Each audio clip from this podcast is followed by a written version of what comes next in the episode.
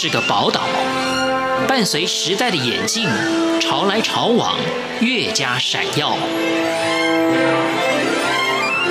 欢迎收听《潮台湾》，发现台湾的美好。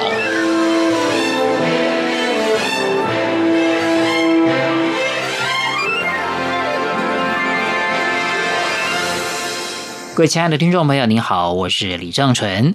随着机器人 AI 人工智慧的发展越来越成熟，以前我们认为只有一些纯机械性的工作才可能被取代，但未来不一定了。如果重复性比较高，或者你不能够表现出你属于人的那样的一种特性的话，可能你的工作也会被机器人所取代。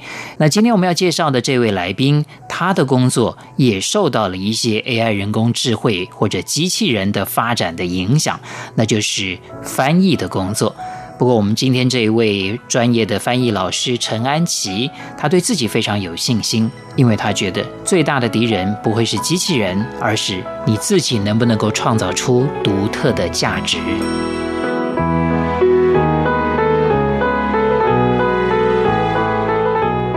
陈安琪，安琪你好，郑群哥你好，这个安琪老师教的呢？或者学的呢，是一门我特别特别佩服，而且我觉得特别难的一门专业，就是口译。是不是要做这个工作的人，口齿一定要很清晰呢？像我刚刚跟你打招呼啊，你跟听众朋友打招呼，我就觉得，哎，你的这种口齿清晰，跟广播员可以可以相提并论了呢。哇，那有机会可以帮正淳哥代班吗？可以，可以，可以，可以。我所以我就想问你啊，就是说这个口译这样的工作，你觉得口齿清晰是不是很重要？口齿清晰肯定是一个必要的环节。听众听我们做口译，可能一听就是半天一天的国际研讨会，所以如果讲话赘词赘字很多，或者嗯嗯啊啊，或者是声音。不好听不悦耳，其实听众都没有办法长久的聆听口译员说话，所以通常会走上口译这条路的口译老师们，声音都要有一定的品质。安琪老师，以前你这个口条逻辑啊表达，你以前曾经受过什么样的训练吗？我小时候生长在一个非常特别的家，我妈妈她是国文老师。那呃，我跟我妹妹还没有上还没有上小学，还没有接受正式教育之前，常常就可以看到家里很多的大哥哥大姐姐来接受我妈妈的演讲或朗读的训练。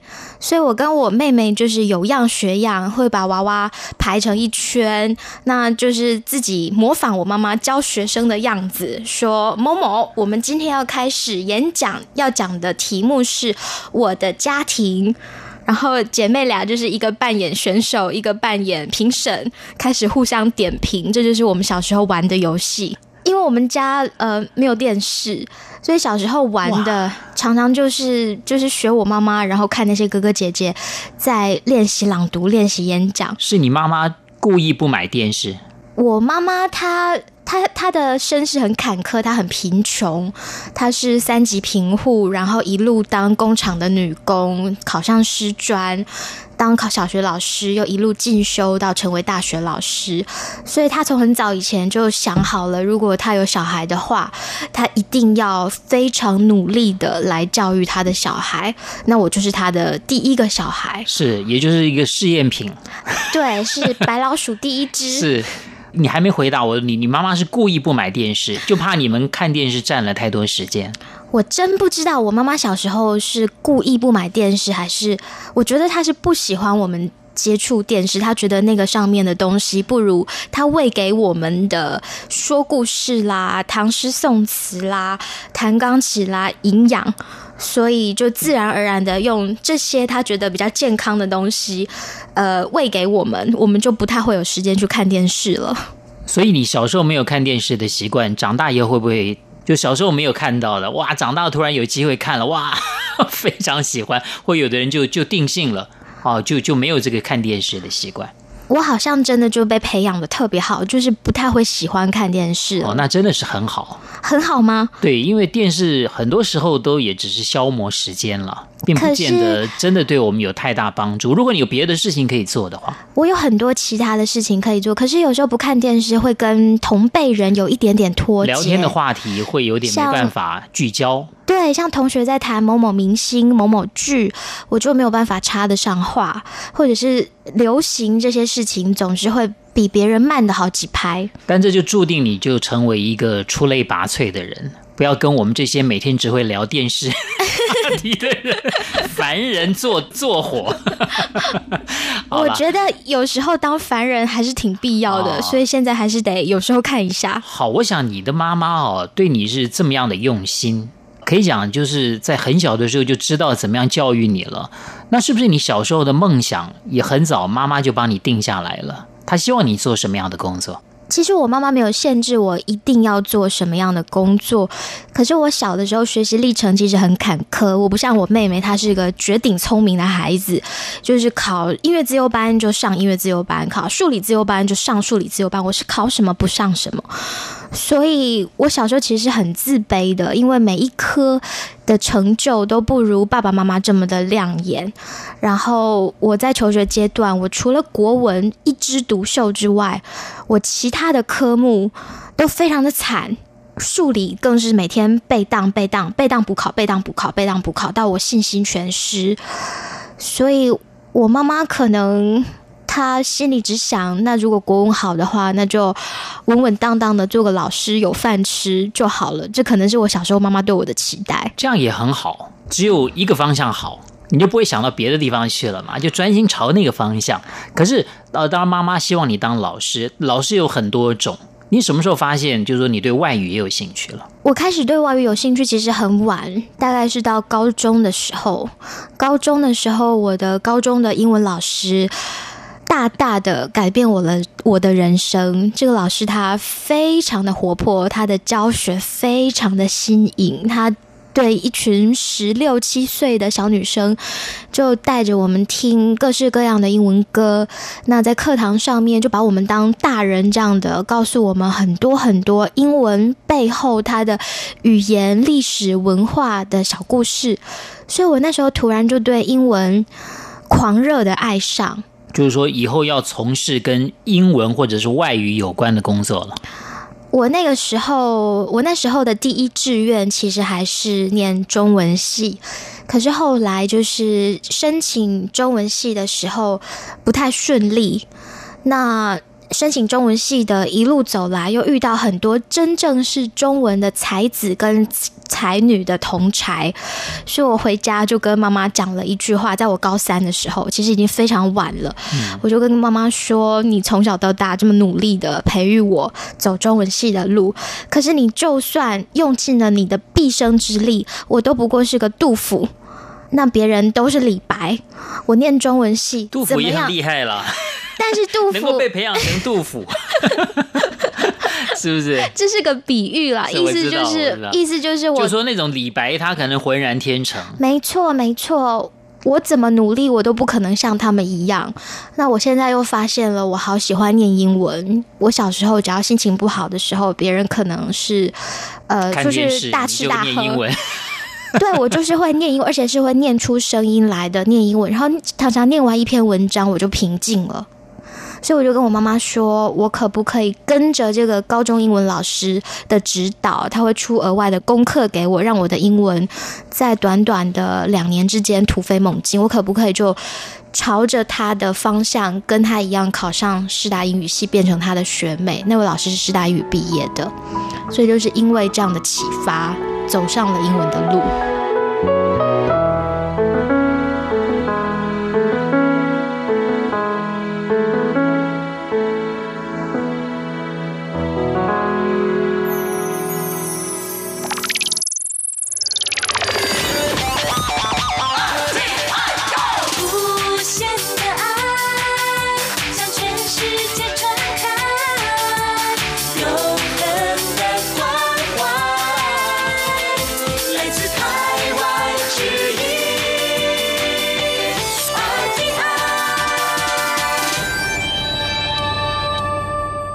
是李正淳。今天节目当中访问到的是在台湾非常年轻有为的一位口译老师、口译的专家陈安琪老师。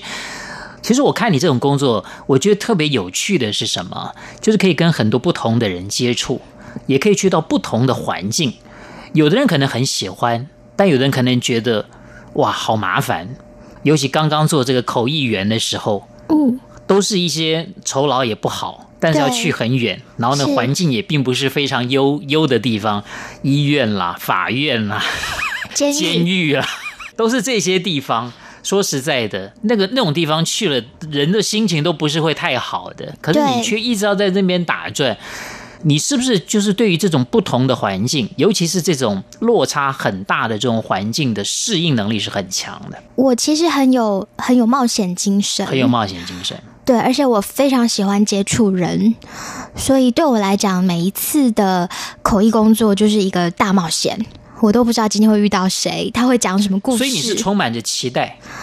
大部分的时候都是充满期待。我相信很多人是充满着担忧，有的人会觉得，哎呀，不晓得待会会碰到谁。像你今天来央广，这个接受不同的主持人的访问，uh-huh. 你会怀着期待的心情，还是怀着忐忑的心情？大部分时候都很期待，很雀跃呢。哎，充满担忧的是我妈。啊 真的吗？你妈妈也知道你要来受访啊？你的意思是？我的意思是口译工作的时候啦，她、哦、常常都会担心我说：“哦，你今天去到了监狱，你今天去到了警察局，对我爸会会遇到了什么样的状况？”对我爸还说：“你你可不可以就现在有教职，好好做个大学老师，不要在外面做口译抛头露脸。”但是口译工作对你而言，这样听起来好像很有一种不可知的那种乐趣。我非常喜欢哎，是，所以做什么工作就要有什么样的性格了。不要说你们上节目，我们访问来宾，我有时候都有一点忐忑，我不晓得这个来宾来啊，跟我聊的是否顺畅。